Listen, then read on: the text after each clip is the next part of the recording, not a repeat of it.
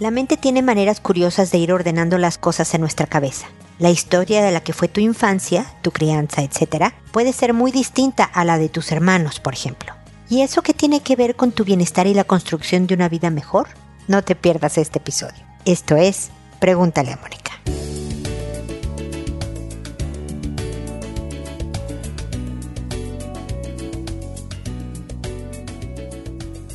Bienvenidos amigos una vez más a Pregúntale a Mónica. Soy Mónica Bulnes de Lara, como siempre, feliz de encontrarme con ustedes en este espacio en el que hablamos de ti y de tu bienestar. La verdad es que en cada episodio hablo de eso. Así sea relación de pareja, educación de hijos, crecimiento personal, hablo de lo que te ayuda a construir una vida mejor. Y en el caso del día de hoy, hablo de nuestra versión de los hechos. Yo creo que para ahora en tu vida, te habrás dado cuenta, pues, de que la realidad no existe.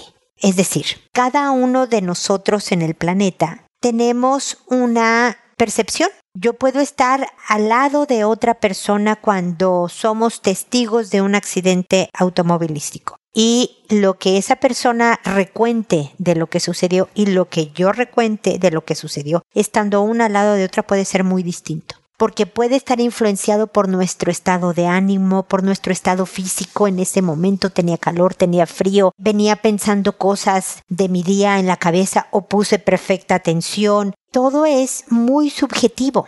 Y desde luego, algo que ya es historia, por ejemplo, tu relación con tus papás, tu infancia, la dinámica que tenías con tus hermanos, con tu familia, lo que te pasó en la escuela, pues está empapada con recuerdos que ya de por sí fueron subjetivos, muy tuyos, muy de acuerdo a tu percepción al momento de grabarse, pero también con la distorsión propia de los años pasados, ¿no? Yo, a ver, me quiero acordar de alguna cosa de, de chiquita. Yo me acuerdo que un día iba caminando en la calle, quiero pensar que con mi mamá, y así en la banqueta había otra persona, no recuerdo si era mujer, niño, adulto, que nada, estaba con un dálmata que estaba echado en el suelo, un perro. Y según yo recuerdo, me agaché para saludarlo, pero el perro, no sé, brincó y me enterró, no me mordió, pero me enterró un diente como en el pecho, ¿no? Como abajo del cuello.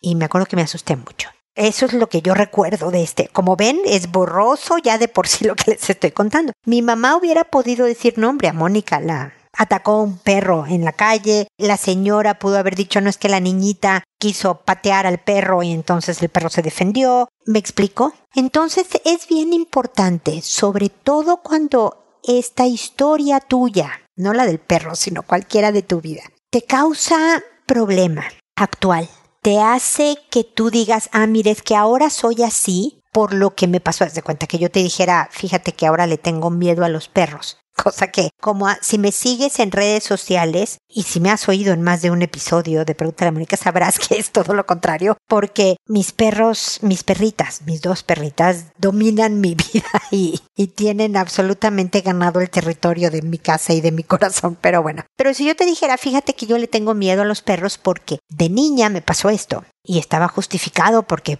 yo iba caminando de la mano de mi madre cuando el perro me salta, bla, bla, bla, bla, bla, bla. Y este miedo a los perros obstaculiza mi vida de alguna manera, mi relación con los demás, mi trabajo, mi lo que sea. Tengo que tratar de poner esa historia en su lugar de darle un, un, no le que te cuentes otra que no fue, pero de ponerle en un lugar, siempre digo la misma frase, ¿no? Donde no estorbe, que no la ignoras, que no la minimizas, que sabes que existe, pero deja de ser una carga para ti, un obstáculo en tu vida, una piedra con la que te tropiezas. Entonces sí, la historia de tu infancia, tu relación con tus papás y la forma en que te educaron, tus hermanos, tus amigos, el bullying que te hicieron en la escuela, todo son temas muy importantes y que definitivamente contribuyeron a que tú seas la persona que eres ahora. Para bien o para mal, quien te hizo mucho bien y quien te hizo daño influyó para que seas la persona que eres ahora. Lo bueno y grandioso que seguramente tienes de ti y lo malo, los defectos, las debilidades, lo que te obstaculiza. Pero si hay una historia en particular, fíjate que no sé, mi relación con mi papá, que te atormenta, que te deprime, que explica o justifica algo que estés haciendo ahorita y demás, es importante que analices esa relación y que la trates de dar la vuelta, ¿no? Como cuando analizas un objeto, que lo agarras con tus dos manos y lo ves por abajo y por arriba y por un lado y por el otro, ves si rebota o se rompe o lo que sea, o sea, lo analizas por completo y trata de encontrar un argumento, decir, a ver, sin negar lo que sucedió, sin minimizar lo que sucedió, ¿qué puedo decir ahora que me ayude a salir adelante? ¿No? Puedo decir, fíjate que mi papá hizo todo lo que sabía sobre educación de hijos, por ejemplo, aunque supiera muy poquito. Ese era su 100%. Y por lo tanto le faltaron muchas cosas buenas por hacer por mí para mí en mi, en mi infancia. Eso, masticar ese concepto, por ejemplo, te ayudará gradualmente a encontrar paz ahora, no a tu relación con... Yo no estoy hablando de que vayas y hables con tu papá y que hagan las paces, ojalá lo hicieran, pero eh, lo que sea. No, no, no. Que encuentres paz para ti en este momento. Entonces es bien importante que reconozcas la historia que te cuentas, que analices la historia que te cuentas que aunque tu hermano a un lado tuyo te diga, no hombre, eso jamás pasó, Mónica, ningún perro te saltó, yo no recuerdo nunca que mi mamá llegara a la casa diciendo, que tú sepas que fue algo que viviste en tu vida y que sobre todo no te estorbe ahora. Ese es el enorme trabajo. Yo sé que lo estoy diciendo ahorita, llevo casi ocho minutos hablando de este tema, tal vez un poco menos por la pequeña introducción de bienvenida, pero se lo digo fácil y lo digo rápido, pero es un proceso de años, sobre todo cuando esta historia tiene temas muy dolorosos y que han dejado una huella profunda en tu vida. Pero tómate el tiempo, trabaja con intención, con la intención de recuperar la paz, interior, que es lo que realmente construye una vida mejor. Espero que mi comentario inicial te sea de utilidad. Cuéntame qué opinas. Escríbeme con tu caso, por ejemplo, en particular, si quieres pelotear alguna idea. Sabes que puedes hacerlo una o mil veces a través de www.preguntaleamónica.com desde el botón envíame tu pregunta para que me des un poco de información eh, demográfica que a mí me sirve para llevar el recuento de mi programa, pero me da contexto también para entender un poco mejor la situación que me vas a exponer. Y es así que me llega con más información y me llega mi correo personal y demás. Pero ahí está. Y desde luego, como lo mencioné también en este, en esta introducción, están mis redes sociales, Instagram, LinkedIn, Twitter, Facebook, Ahí pueden también encontrar herramientas para ayudarles a construirse esta buena vida que todos queremos tener, ¿no? Bueno, pues ahora me voy a resolver sus consultas, que como saben lo hago por orden de llegada, que a todo mundo le cambio el nombre y el de las personas que incluyen en su historia. Por ejemplo, sí, creo que en, en ambos casos. No sé si en uno o en los dos casos de las dos consultas de este programa cambié los nombres, pero como sabrá la persona que me escribió, nadie se llama como yo digo que se llama en, la lectura de la consulta para que de verdad sea anónima. Que una vez que he respondido y he grabado el programa y el programa se publica en la página, yo les mando un mail a las personas que me consultan diciéndoles el número del episodio, el título del episodio, el nombre que les inventé y e incluyo un, el enlace directo de, del episodio, de manera que no tengan que irse a una aplicación, hacer cuatro clics antes de llegar a escuchar mi, mi comentario, sino que sea lo más eh, rápido posible. Contesto de esta manera, es decir, por mi programa, por mi podcast, y no por escrito, no le respondo a su correo, porque me escuchan mucho más personas de las que eh, de las que me escriben, imagínense, en más de 20 países tengo la fortuna de tener personas que me escuchan, entonces de esta manera lo que comente en un caso le puede servir a otra persona porque básicamente yo hablo de principios de relaciones interpersonales, de comunicación, de inteligencia emocional que puede aplicarse a muchas relaciones, no solo a las de pareja o padres e hijos o la específica que yo esté respondiendo. Sepan que siempre contesto me puedo tardar más días, menos días, ¿no? Incluso un par de semanas en responder, pero siempre voy a llegar con comentarios sobre la consulta de manera que ustedes puedan aportar más ideas y manejar de la mejor manera eh, la situación que están viviendo. ¿Qué más? Creo que ya lo dije todo, pero si algo se me olvida, lo diré en el transcurso del, del episodio. El día de hoy empiezo con Azucena que me dice buenas tardes Mónica. Un placer escribirte de nuevo. Antes que nada quiero agradecer tu trabajo y la forma en que nos permites aprovecharlo. El día de hoy quiero solicitar tu consejo para dos situaciones que vivo. La primera se trata de mi hija Belinda, con quien continuamente tengo problemas por pensar diferente. Ella es adorable y con un buen corazón. Se presenta ante todo como gay y altamente feminista, y ello genera muchos choques entre las dos porque dice que mi pensamiento es retrógrado. Ella quiere salir y gritar a viva voz sus derechos y su molestia contra el abuso a la mujer, y me considera egoísta por no apoyarla. Como te comenté en una consulta anterior, su papá y yo la amamos y la aceptamos. Yo, que vivo con ella, no puedo aceptar todo lo que piensa ni todo lo que quiere hacer.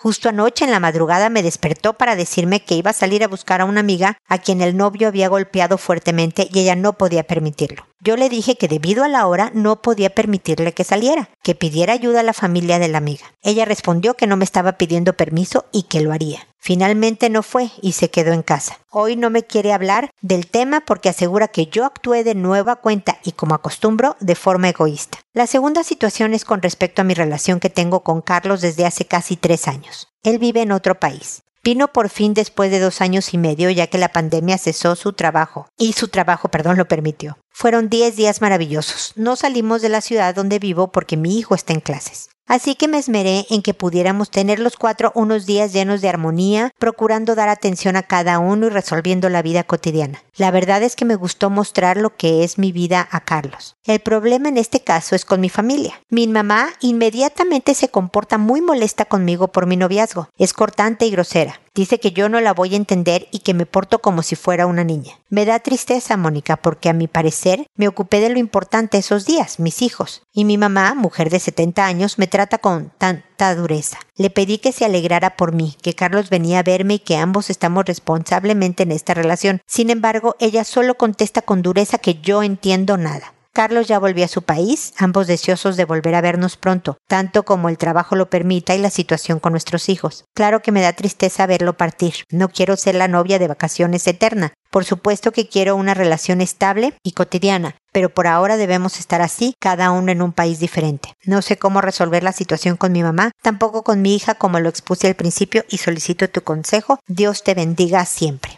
Gracias por tus amables palabras del principio, Azucena, sobre mi trabajo y por las bendiciones que me mandas. Eres muy linda, yo también te mando bendiciones de Dios siempre en tu vida.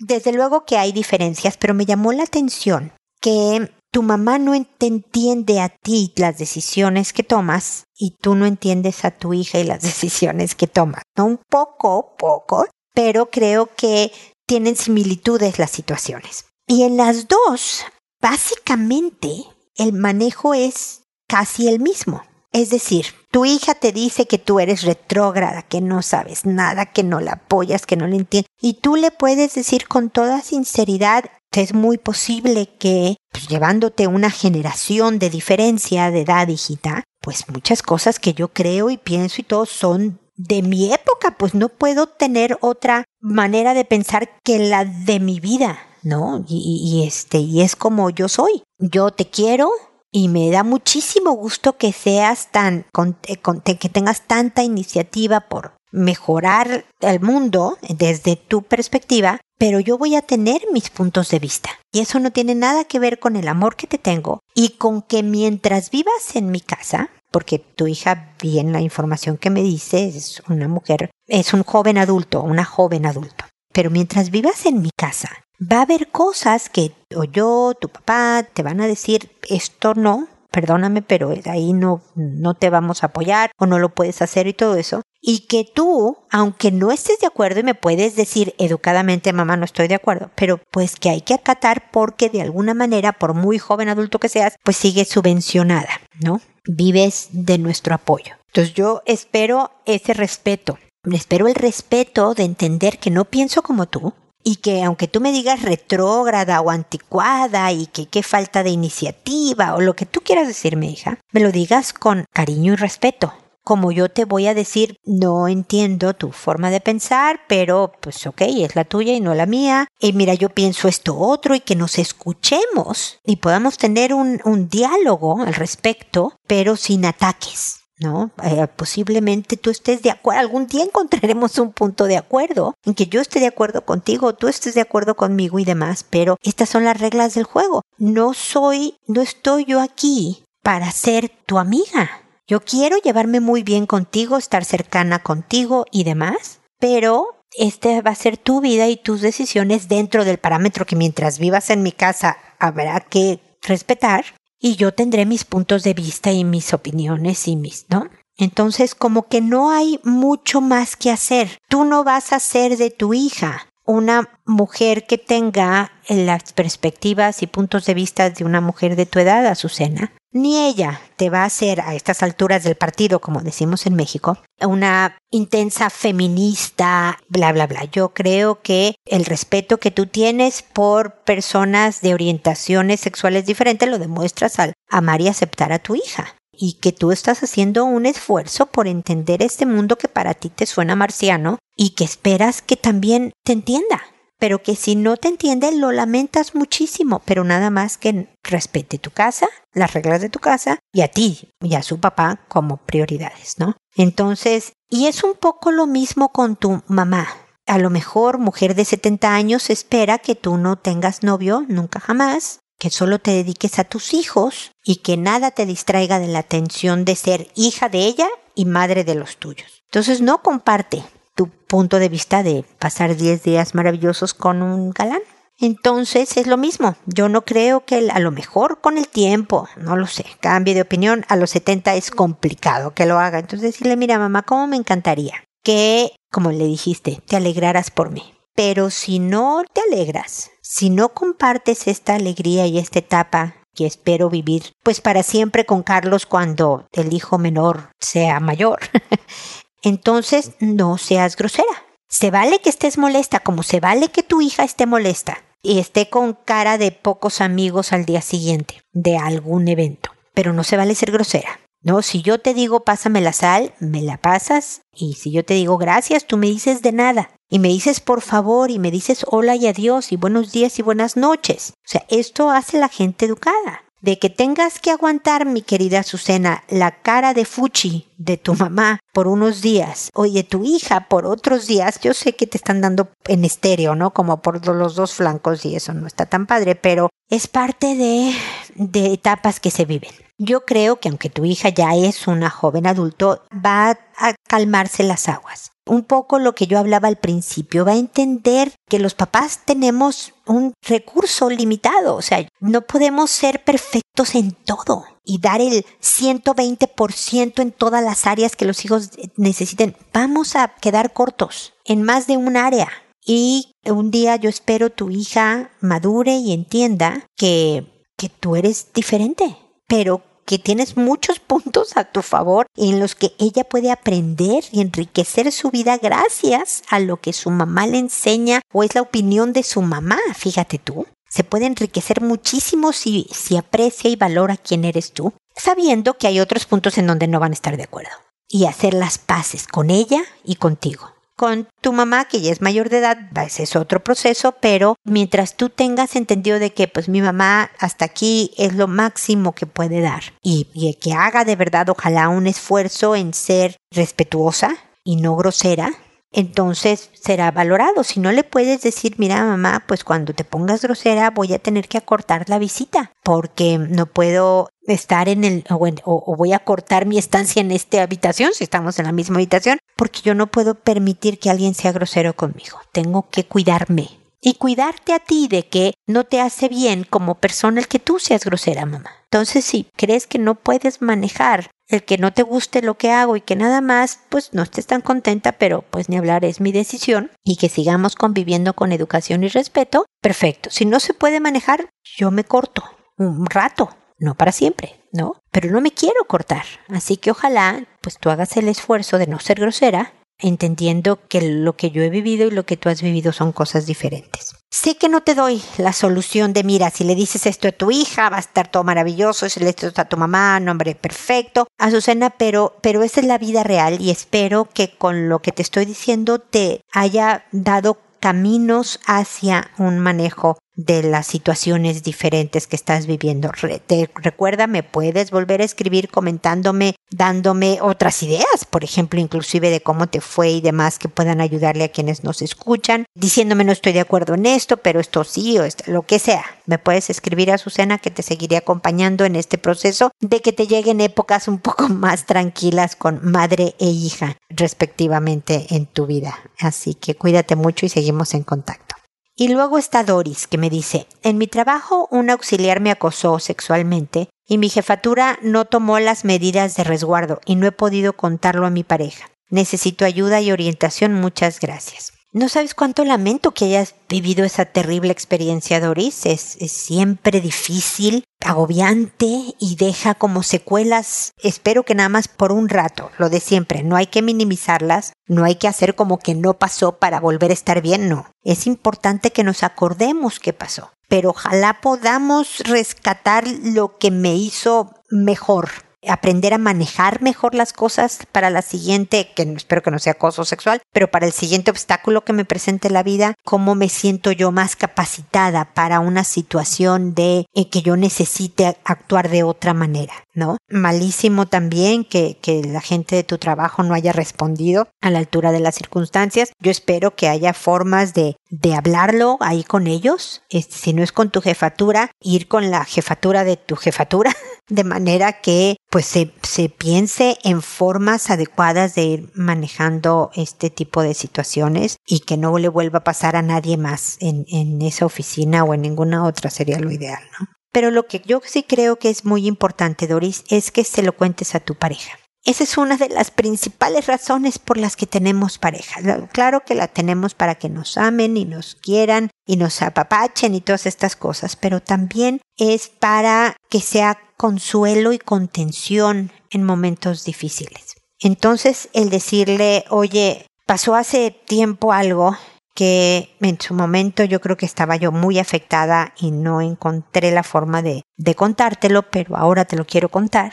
Mira, pasó esto. Espero que en, en tu pareja encuentres esa contención, esa ayuda para, para hacerte sentir más tranquila, mejor. Yo creo que igual va a pasar un rato en el que tú te puedas sentir bien por lo que viviste, pero, pero espero que tu pareja esté totalmente capacitado para ayudarte en esta circunstancia. Y es importante, Doris, que le puedas decir, si empieza, no voy a ir a romperle la cara a ese auxiliar que fue capaz de... Le puedes decir, ¿sabes qué? Eso no me va a ayudar. Al contrario, me vas a... Te, agradezco, qué lindo. De verdad me parece súper lindo que quieras defenderme de esa manera. Pero la verdad es que de ti en este momento necesito esto. Explícale lo que necesitas de él o de ella. Y, y dile mira, que necesito nada más que me oigas, necesito que me abraces, necesito que me distraigas, que vayamos a caminar, que me hagas reír, que veamos una película. Esto necesito, por favor, de ti. Y Doris, yo creo que si esto te tiene realmente mal, e independientemente de que se lo cuentes a tu pareja, sí busca una asesoría terapéutica por un rato nada más. No necesitas estar mucho tiempo en terapia. Pero es importante lo mismo, desahogar, sacar las cosas y ponerlas donde no nos estorben. Esa era parte de lo que yo dije al principio del programa, ¿recuerdas? No es hacer que se vayan, porque no se van.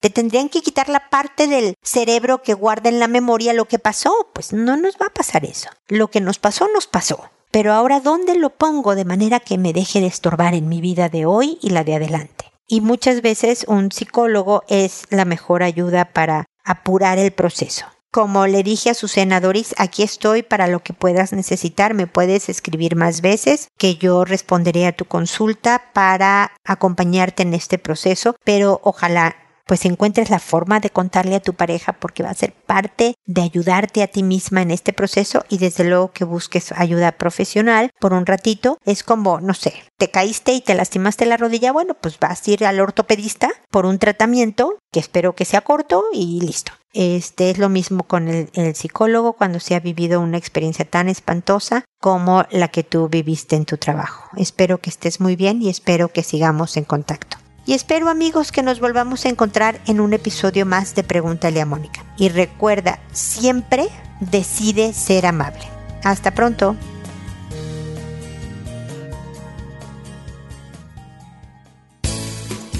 ¿Problemas en tus relaciones? No te preocupes, manda tu caso, juntos encontraremos la solución. www.preguntaleamónica.com Recuerda que tu familia es lo más importante.